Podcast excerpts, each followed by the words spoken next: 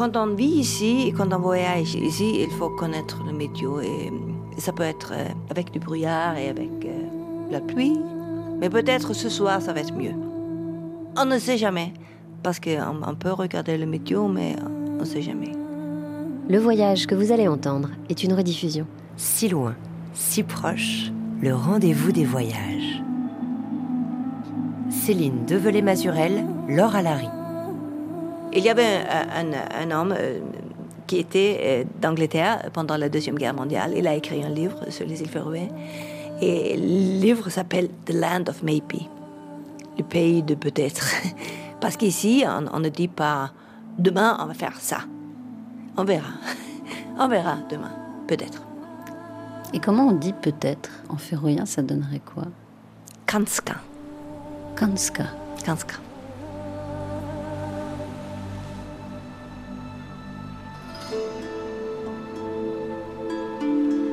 Bonjour à tous.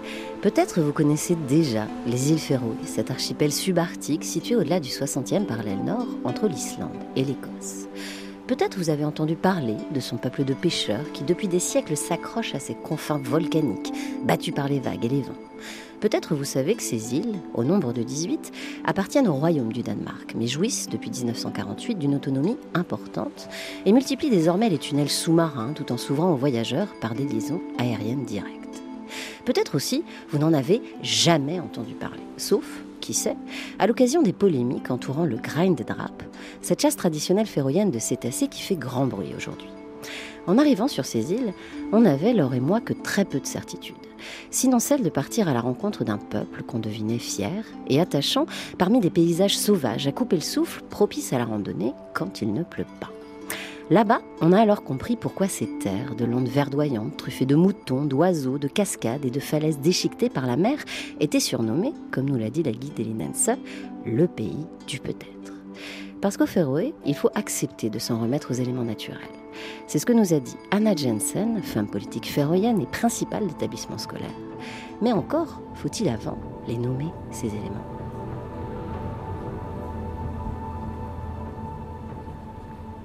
Ventor, le vent. Regn, la pluie. Fjall, montagne. Forberg, falaise. Have, la mer. Otjanar, les îles. Otjaland, archipel. Førjar, les îles Féroé.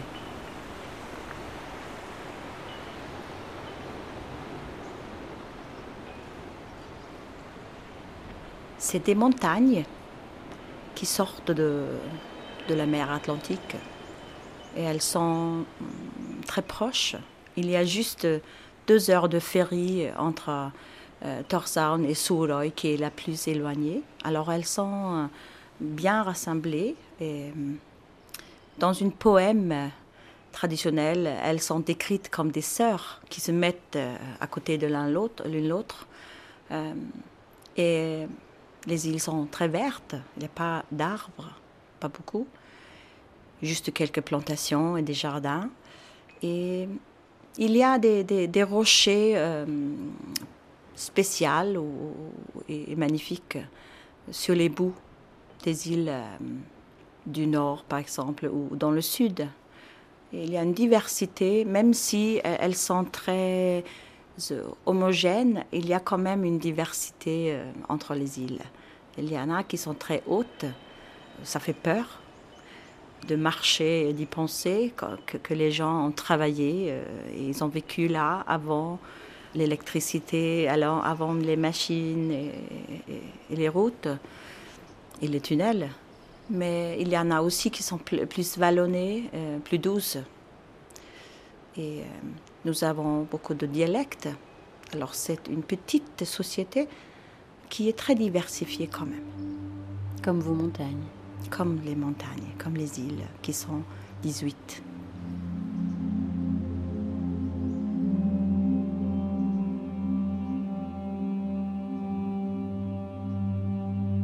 C'est vrai que tout le monde vit au pied d'une montagne, si on peut dire ça.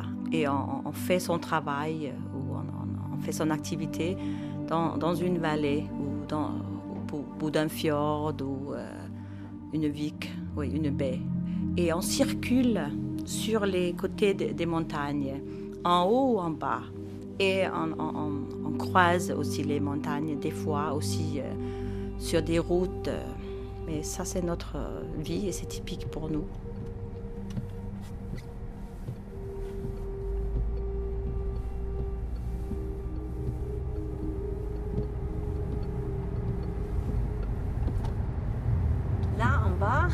Il y a le capital, Toshan, derrière le brouillard.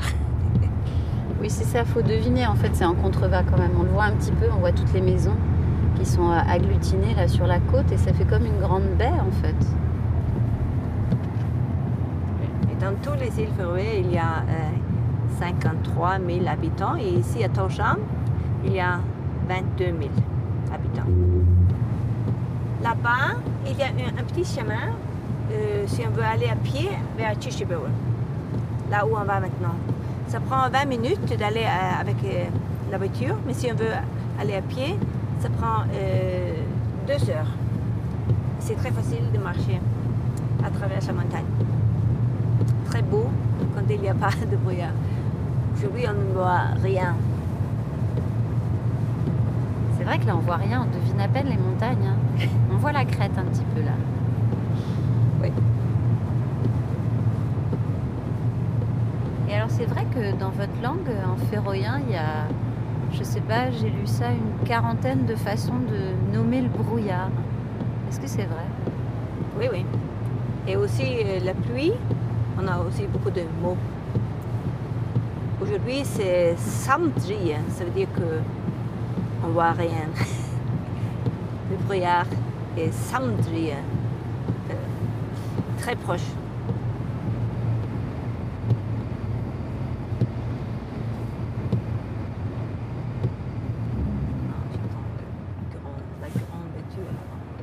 Ah, et là, c'est la mer.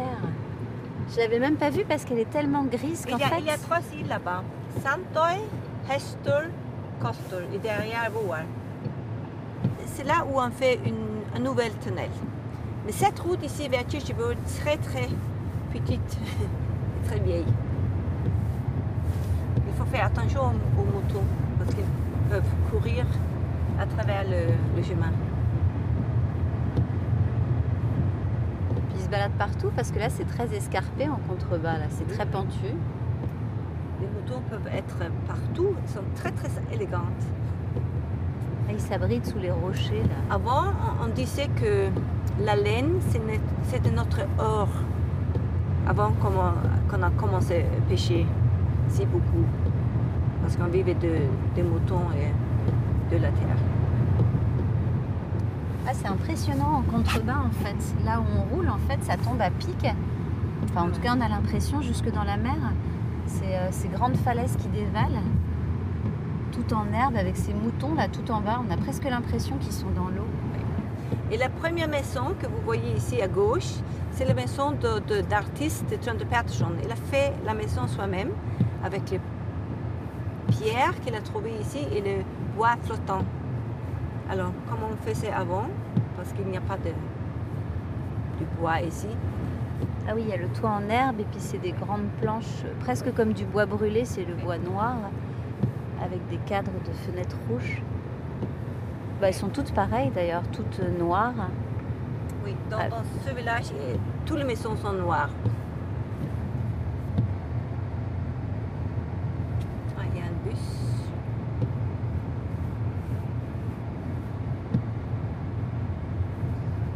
Les touristes, ils viennent ici.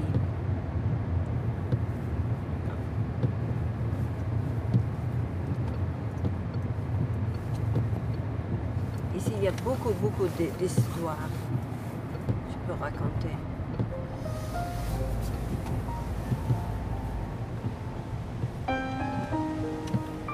Fort-Royard, soit les îles aux moutons. C'est peut-être la première histoire qu'on peut raconter en débarquant dans le petit hameau de Chicheber, surtout après en avoir croisé autant sur la route.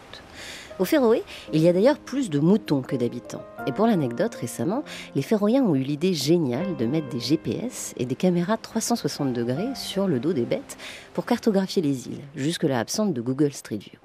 Des moutons donc et des églises. En tout, l'archipel en compte 62. Et dans le vieux village de Chichebo, face à une mer agitée ce jour-là, on découvre même une cathédrale en ruine datant de 1300, celle de Saint Magnus. Là, dans ce qui était l'ancienne capitale des Féroé au Moyen Âge, mais aussi le siège du diocèse, entre la plus ancienne maison en bois habitée au monde et la toute petite église Saint-Olaf, on fait donc le plein d'histoire, au pluriel. Quand les Féroé étaient sous domination norvégienne, catholique donc, pour passer ensuite sous le joug danois, protestant cette fois. Et cette histoire complexe du peuplement entre saga nordique et tradition orale, c'est surtout au musée national des îles Féroé situé à Torshavn, la capitale, qu'elle se raconte. Et c'est Aurarine, médiateur au musée, qui nous y a guidés à travers cette histoire, aux allures de mystère, un autre peut-être. We uh, enter our archaeology department where we um, try to explain who was here first. Là, nous entrons dans la section d'archéologie. Nous essayons d'expliquer qui est arrivé en premier. Mais ce n'est pas facile parce que quand on remonte dans le temps, il n'y a pas d'histoire Nous savons que les Vikings sont venus ici. Ils sont arrivés en 825. C'est juste une année qui est approximative, mais c'est ce qu'on dit. Et on a pu retrouver leur village. Il y a plusieurs sites archéologiques vikings dans l'archipel. Mais quand on compare leurs bijoux trouvés ici à ceux trouvés en Norvège ou au Danemark, qui datent de la même époque, on se rend compte de l'influence irlandaise, celte. Donc ceux qui sont venus s'installer ici n'ont certainement pas fait une ligne droite de la Norvège aux îles Féroé, comme on l'a longtemps pensé. Ils ont certainement navigué entre le Pays de Galles, l'Irlande, l'île de Man ou le nord de la France avant d'arriver aux îles Féroé. Nous avons aussi des histoires de moines irlandais qui auraient habité ici avant les Vikings, 200 ans avant. Mais on n'a pas encore trouvé de traces de leur présence. Par contre, on a récemment trouvé quelque chose d'encore plus étonnant. Et ça, c'était à l'occasion de fouilles menées sur le site viking d'Ansontum, sur l'île de Sandoy. Là-bas, les archéologues ont fouillé en profondeur et ils ont trouvé de la tourbe, des cendres de tourbe. Et parmi ces cendres, ils ont trouvé la moitié d'un grain d'orge calciné.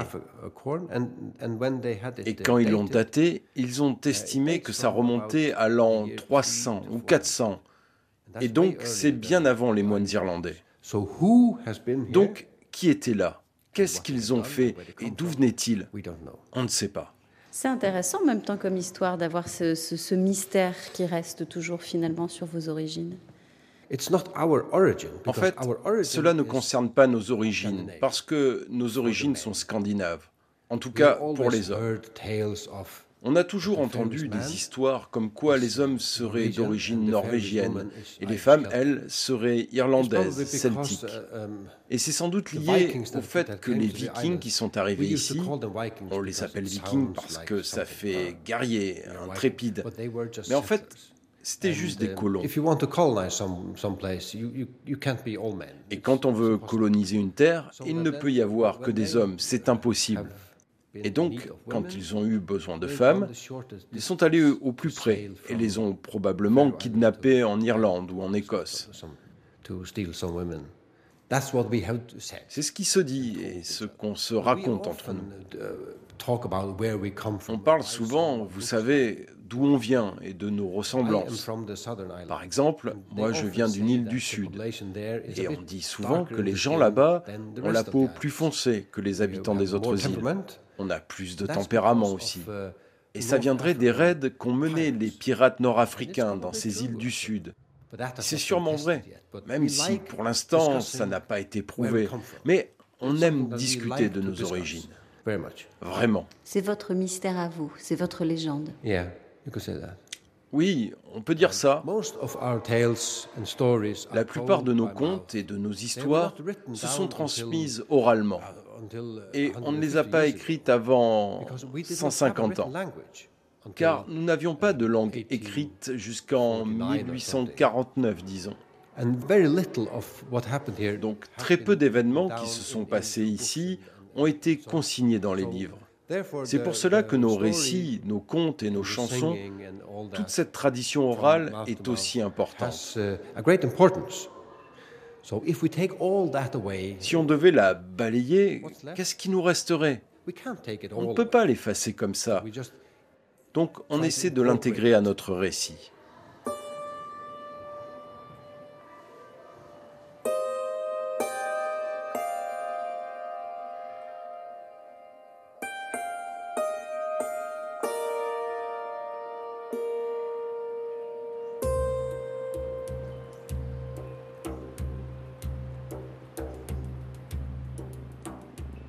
Ici au Féroé, il y en a des histoires de, des personnes imaginaires dans la nature. Par exemple, on a, des histoires des, personnes cachées qui sont dans la nature, qui vivent dans la nature, sous la terre.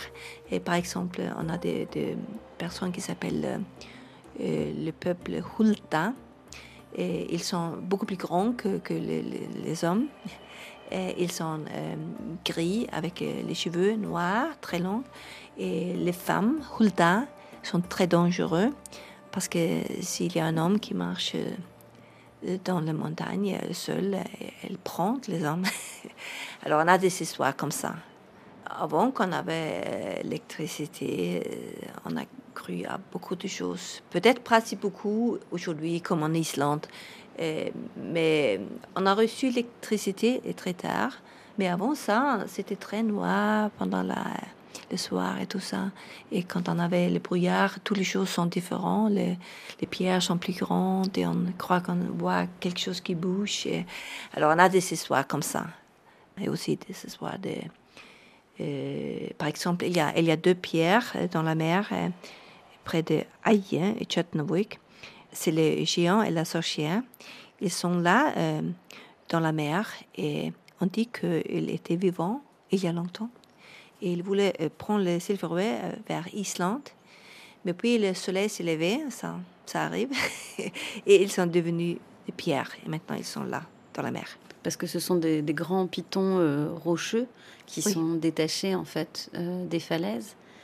Et effectivement, ils auraient été pétrifiés par l'arrivée du soleil alors qu'ils essayaient de tirer les îles vers l'Islande parce qu'ils trouvaient que les terres étaient trop belles. Oui, oui. Alors, on a beaucoup de, de, histoires comme, comme celle-là. Ces histoires-là, vos parents, euh, ils vous les racontaient aussi? Où est-ce que vous les avez apprises? On vous les transmettait? On a raconté, euh, ça, ma famille a raconté ça, mais aussi à l'école. La danse, les balades, euh, on les chante comme avant, mais on, les fait modernes aussi. Mais on garde beaucoup de nos traditions.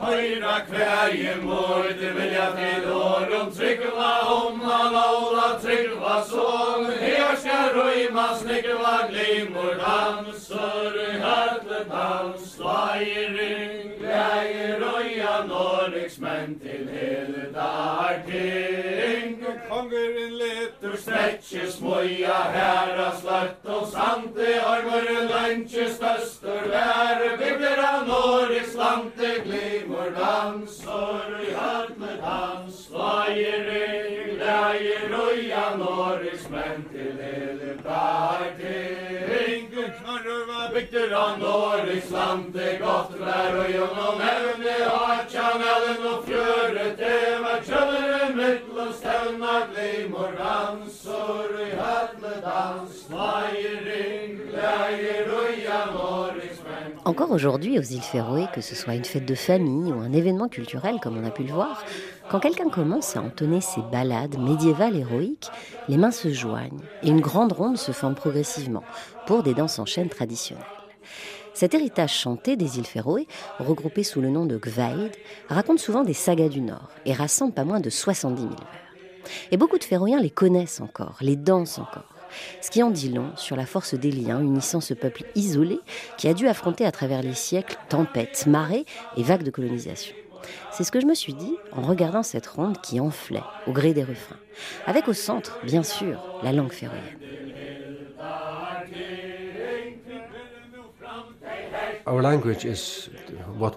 Old Norse. Vikings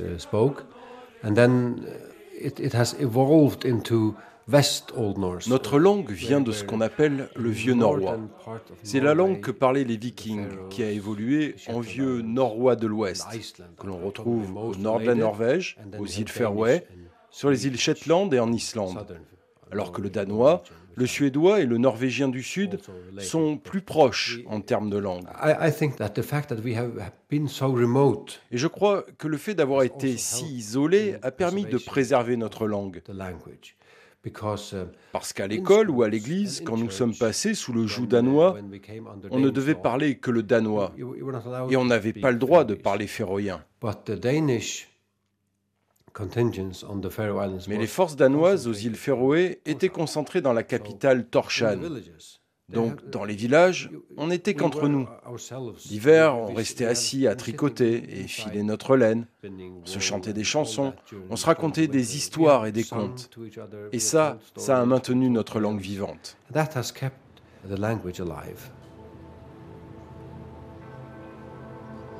Sanjener, les chansons. Skudjene, les nuages.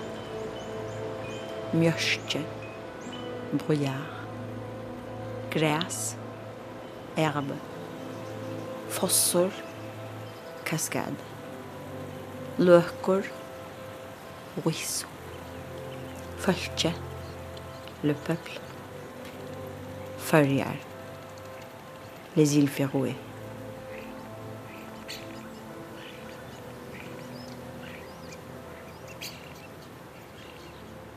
Dans le temps, c'était le danois qui était euh, notre langue administrative, mais ça n'a jamais été la langue de la population. Ça, c'est la clé pour euh, la survie du féroïen. Mais la langue scolaire et la langue des églises et la langue de la société, de l'administration, des juges, euh, ça a été le danois jusqu'en 1938 et 39. Et avant ça, on a eu une, querelle et une bataille pour faire entrer notre langue dans le système. Je ne crois pas que les jeunes s'y rendent compte comment ça a été dur de faire tout ça et de créer toute, euh, une société et, et, de faire vivre le féroïen dans de nouveaux domaines, dans la culture, dans la littérature, l'administration, oui, partout dans la politique, de créer euh, une vie pour euh, le féroïen. Le cours de féroïen n'existait pas. Il fallait euh, commencer à l'école et puis au lycée et maintenant à l'université et dans la recherche et de créer une radio et une télé. C'est toujours une construction que qu'on voit qu'elle n'est pas finie. C'est très visible qu'elle n'est pas finie. Pourquoi Mais on est, on est arrivé euh, quand même euh, pas mal. Pourquoi c'est pas fini? Euh, Parce que avec le traité de 1948, la langue féroïenne est la langue principale, mais on doit apprendre le danois très bien. Ça, c'est la phrase. C'est la, première fois que la langue féroïenne a été mentionnée dans un texte de loi ou traité. Et on n'a pas encore euh, réussi à faire que la langue officielle des îles Féroé, c'est le féroïen. On a en fait créé une constitution. Dans cette constitution, il y a une phrase qui dit la langue officielle des îles Féroé, c'est le féroïen. Elle n'a jamais été votée au Parlement, mais c'est préparé. C'est préparé. J'imagine que vous savez pourquoi. Oui, je sais pourquoi. Il y a une division euh, dans le peuple envers la situation euh, politique, quoi, ou euh, juridique du Danemark. Et, de constitution vis-à-vis du Danemark. même quand il s'agit d'une chose de base, notre langue. Bon, juste pour dire que oui, on n'a pas fini quand on parle de la langue et, et l'identité.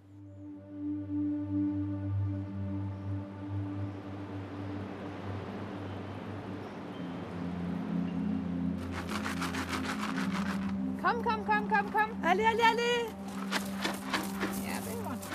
Oui, ils viennent. Allez, allez, allez Ils reconnaissent sa voix. Allez, vous me reconnaissez.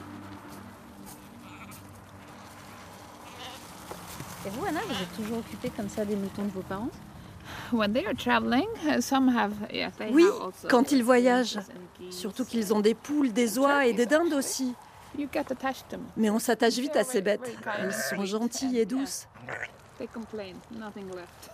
Elles se plaignent, il n'y a plus rien à manger.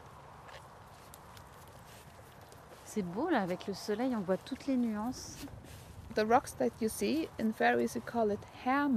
Les rochers que vous voyez, en féroïen, on appelle ça hamar.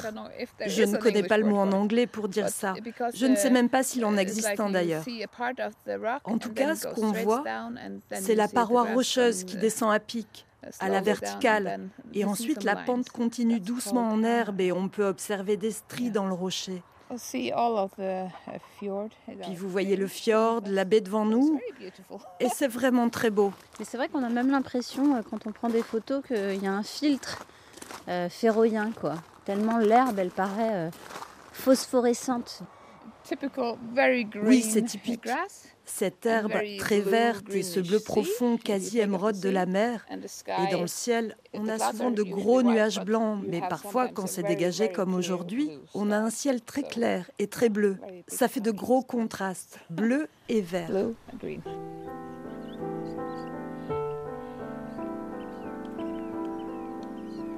Quand le soleil se lève enfin au Féroé, les lumières nordiques et mordorées, comme les paysages grandioses de fjords et de montagnes, apparaissent au grand jour, comme pour la première fois.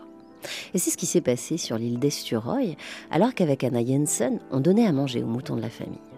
Là, sur un sol pentu et herbeux face à la mer, les parents d'Anna, Jacob et Lena, reçoivent depuis plusieurs années dans leur petite maison en bardeau de bois noir les voyageurs de passage, pour un déjeuner ou une pâtisserie. Cette tradition dite de Leima Blidni, ou hospitalité à la maison, est apparue avec l'essor du tourisme et le fait que les Féroé, en dehors de la capitale, ne comptent que très peu de restaurants à travers l'archipel. Alors, les Féroïens ont commencé à ouvrir leurs maisons et leurs jardins.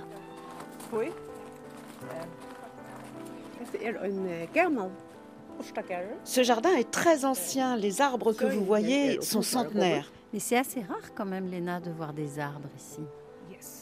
Oui, ils ont été plantés à partir de graines qui ont été commandées au Danemark et qui sont arrivées ici par la poste. C'est très rare de voir des arbres ici, ils ne poussent pas naturellement. Vous avez des invités là, je crois, Léna. Bonjour. Bonjour. Bonjour. Bienvenue, enchantée. Ah, je suis vraiment heureuse de vous rencontrer. Oh mon dieu, comme c'est beau ici. Ça vous plaît? Ah oui, oui, c'est magnifique. Alors, vous êtes d'où? Nous sommes de Californie. Oh là là, ça fait un sacré tragédie jusqu'ici. En plus, il fait beau aujourd'hui. Ah oui, c'est parfait. Donc ça, ce sont des gens qui viennent pour manger à la maison, c'est ça? Oui, oui.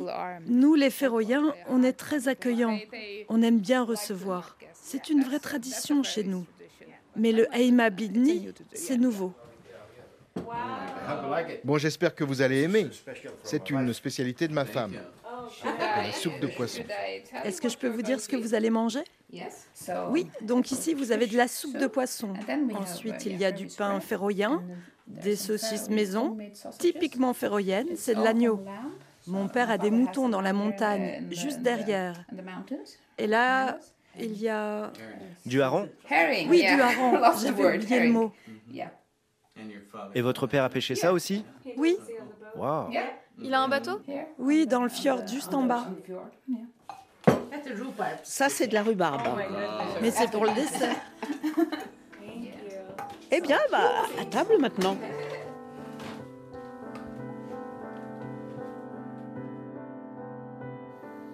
My name is Jacob Hansen. Je m'appelle Jakob Janssen et je viens de ce village. Mon père a grandi dans cette maison, donc je suis de ce village. C'est pas facile à dire. Hein. I was 14 years old. I gone to fisherman. I've been gone with the boat here from the, this village here. J'avais 14 ans quand j'ai embarqué sur un bateau de pêche pour la première fois. On est parti au Groenland pour pêcher pendant deux mois et deux jours. Et on est revenu avec 182 tonnes de morue. Donc vous, vous étiez marin plus jeune, mais vous l'avez toujours été? Oui, j'ai été pêcheur jusqu'à la naissance d'Anna. J'ai commencé en 1961. Donc j'ai été pêcheur de 1961 à 1982. C'était important de voir mes enfants grandir. Donc à ce moment-là, je suis devenu entraîneur à la salle de sport de Runavik et j'y ai travaillé pendant 33 ans. J'aimais travailler auprès des jeunes et je connais tout le monde maintenant, car ils sont tous passés par la salle de sport. Et justement, c'était comment de grandir ici, enfant?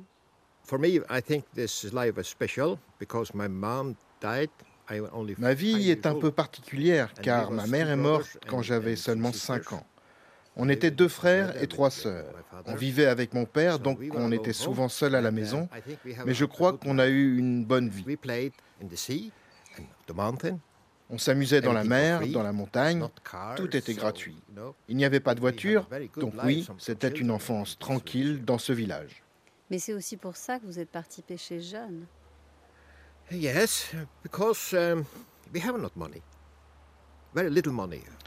Oui, parce qu'on n'avait pas beaucoup d'argent. Très peu en fait. Mon père travaillait dans les carburants pour la compagnie Esso. Il faisait des livraisons ici et à Fulgafour, au Navik et les différents villages autour. Uh, Donc oui, j'ai commencé à travailler pour l'usine de poissons quand j'avais à peine 12 ans. Et à l'époque, est-ce que euh, la plupart euh, des hommes faisaient ça, faisaient la pêche? Oui, la plupart des hommes étaient pêcheurs. Il n'y avait pas d'autre travail au Féroé. Tous les jeunes devenaient pêcheurs. Et c'était comment? Parce qu'on s'imagine quand même que cet Atlantique Nord, ça devait être quand même quelque chose. Oh yeah, the first two years Oh oui, les deux premières années, j'ai été malade tous les jours, je pense. Donc c'était très dur pour moi. À l'époque, tout le monde dormait dans la même pièce. On n'avait pas d'eau, on ne pouvait pas se laver. Mais il n'y avait pas de travail sur les îles. Pour avoir du travail, il fallait que les bateaux reviennent avec le poisson. Là, il fallait le décharger, le sécher, et on envoyait en Espagne le bacalao. Donc oui, c'était une vie très difficile.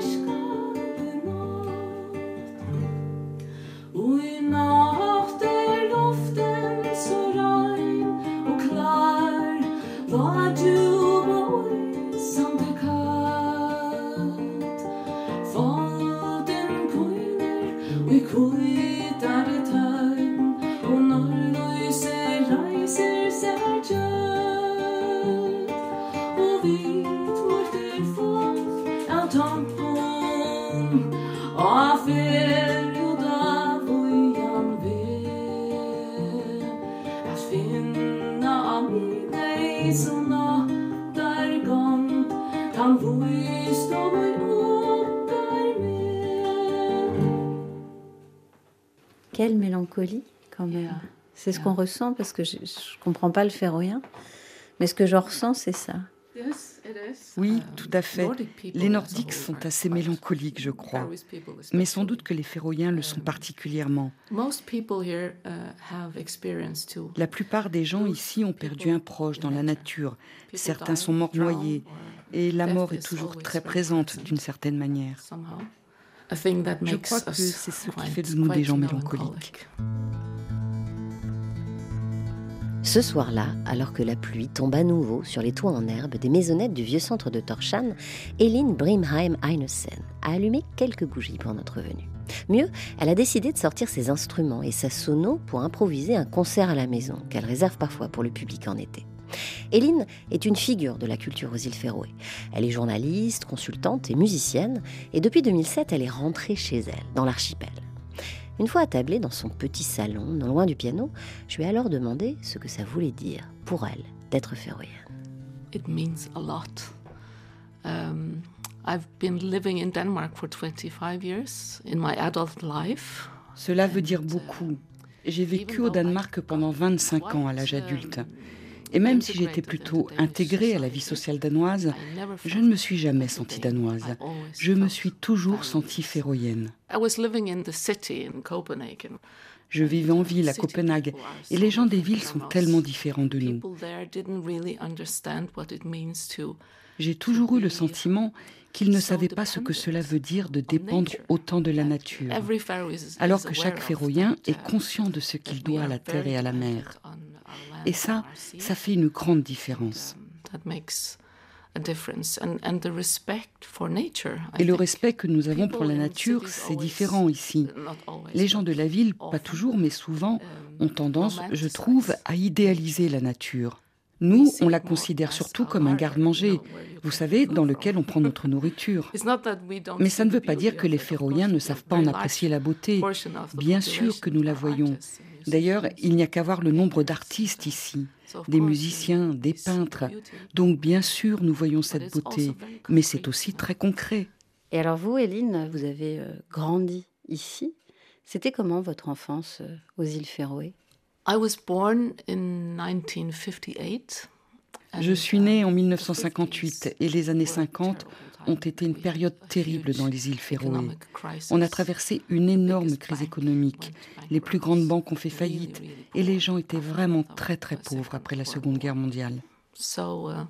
the first six years of my life, I lived in the old town in uh, here in. Moi, j'ai passé les six premières années de ma vie dans la vieille ville, ici, à Torshavn. Uh, et à cette époque, les gens n'avaient pas de chauffage central. Ils brûlaient du charbon. Et partout, ça sentait le pétrole à cause des lampes qu'on utilisait. On venait à peine d'avoir l'électricité et on n'avait pas de toilettes. Beaucoup de maisons étaient comme ça et les gens étaient très pauvres. C'était des grandes familles avec jusqu'à dix enfants qui vivaient dans de tout petits espaces. Et ça, c'était commun quand j'étais enfant.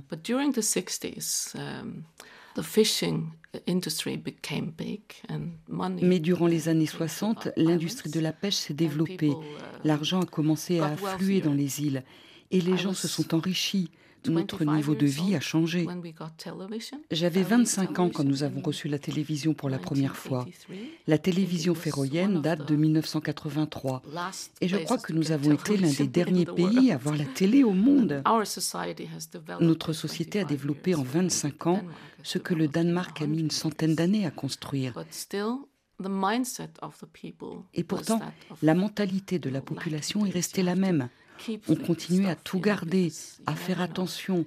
On ne savait pas ce qui pouvait arriver. Et d'une certaine manière, c'est encore comme ça aujourd'hui dans l'esprit des gens, parce que les Féroïens sont habitués à vivre des crises économiques de temps à autre. Par exemple, en 1992, l'une de nos plus grosses banques a de nouveau connu la faillite et l'histoire s'est répétée. Je crois que 5% de la population a dû alors quitter les îles Féroé parce qu'ils avaient tout perdu ici. J'ai moi-même de la famille qui a dû s'exiler pour ne jamais revenir. Ils se sont installés en Norvège.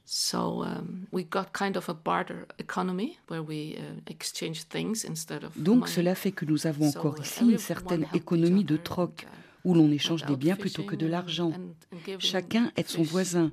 Quand quelqu'un part à la pêche, il donne le surplus à la famille et aux amis. Donc on a réussi à passer au travers de ces épreuves. Et je crois que nous sommes plutôt rapides pour reconstruire une société après avoir connu de graves crises.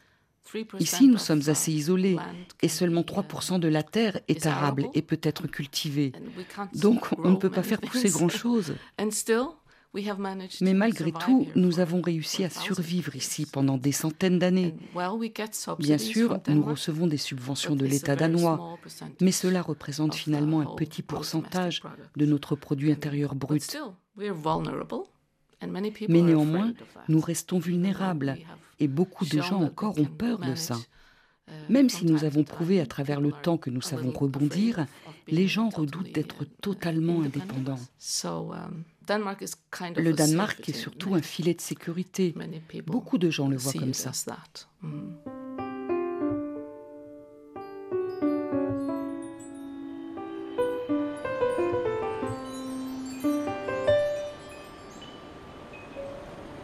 Sayur, mouton. Folklore, oiseau. Fiskeren, le poisson. Kveller, baleine. Furrier, les îles Féroé. When I moved back to the Faroe Islands, I got this feeling of being sheltered again that I had almost forgotten. Lorsque je suis revenue aux îles Féroé, j'ai vraiment eu le sentiment d'être à l'abri, à nouveau. C'est un sentiment que j'avais presque oublié après toutes ces années passées dans une grande ville. Et même si la société féroïenne a considérablement changé pendant ces 25 ans, il y a toujours ce même esprit chez les gens, le mode de vie. Vous savez, le fait d'être autosuffisant, garder des moutons, pêcher et tout ce savoir-faire dont nous avons hérité de nos ancêtres. Tout le monde ici est très conscient de son importance parce que qu'est-ce qui se passerait si une guerre mondiale ou un autre événement nous isolait du reste du monde? Qu'est-ce qu'on pourrait faire? Nous ne serions plus capables de vivre une vie moderne. Donc il y a une vraie volonté ici de garder nos traditions vivantes.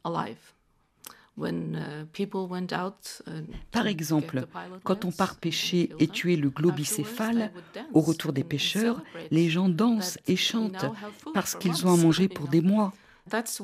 Um, et c'est pour ça que c'est une tradition qui est restée vivante pendant toutes ces années. Ce sont des danses médiévales qui existent depuis peut-être des milliers d'années. Alors vous avez parlé de la chasse au globicéphale ou euh, le dauphin ou baleine pilote. Ça c'est un gros sujet ici aux îles Féroé. Euh, ce fameux euh, grind drap qui est une chasse traditionnelle, c'est vrai, qui est assez spectaculaire et qui a fait l'objet de beaucoup de critiques quand même à l'étranger.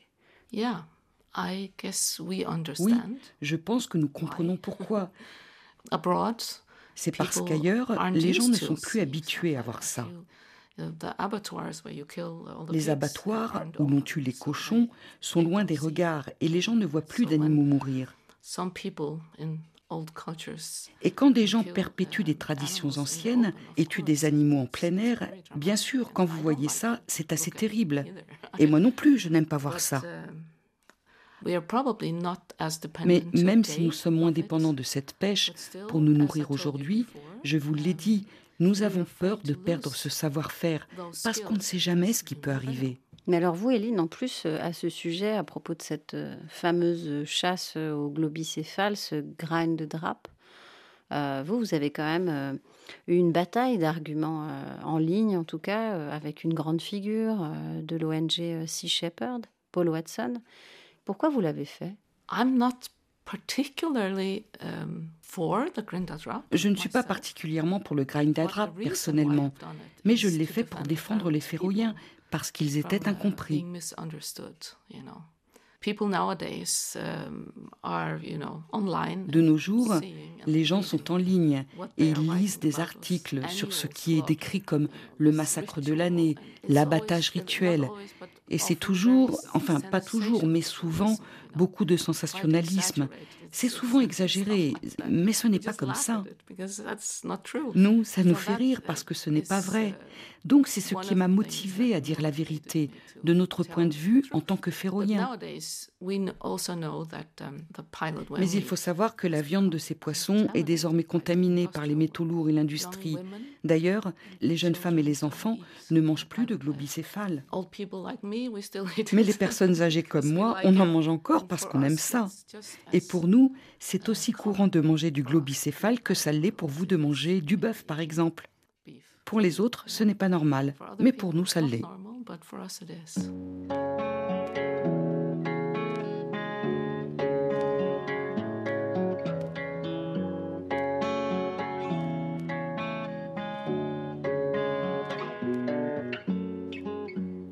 On a quand même dû survivre dans des villages éloignés. Alors même si on était sur euh, une même île, c'était difficile de se déplacer et surtout en hiver. Alors euh, d'accoucher, d'être malade, travailler, euh, aller à l'école, tout a été difficile. Et oui, elles et ils ont été très forts. Notre pays, c'était sérieux. On, ne joue pas dans les montagnes, on ne joue pas euh, aux baies et dans les fjords, on ne joue pas avec un bateau. Et autour de l'an 2000, ça a changé. La population locale a commencé à, à faire des randonnées, est devenue touriste dans son propre pays, comme si euh, notre société a changé d'opinion sur la nature, et je pense que c'est ça qui crée une, un bien-être ici. On est bien fondé dans notre euh, tradition, mais on a aussi su de créer une société intéressante, moderne, sur cette base. Et nous voulons que ça marche, nous voulons tout faire.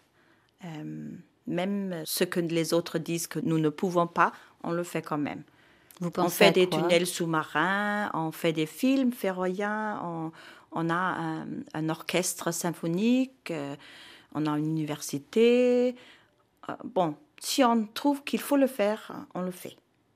Euh, notre identité est très flexible et je pense que ça a été créé par les circonstances géographiques, météo, et c'est des racines très profondes dans notre culture on arrive de, trouver des solutions. Et je pense que ça, c'est aussi une clé pour bâtir euh, cette société euh, dans, dans, ce petit archipel. Archipelage. Archipel. Archipel.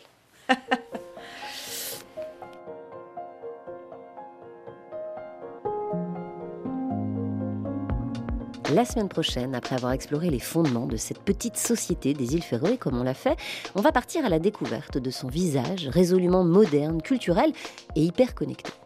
Parce que cette petite société aussi s'interroge et interroge ses traditions, comme le grain de drap. En effet, récemment, le gouvernement local a décidé d'évaluer cette chasse au globicéphale. Merci à Anna Jensen que vous venez d'entendre et à tous les Féroïens qui nous ont ouvert leurs portes.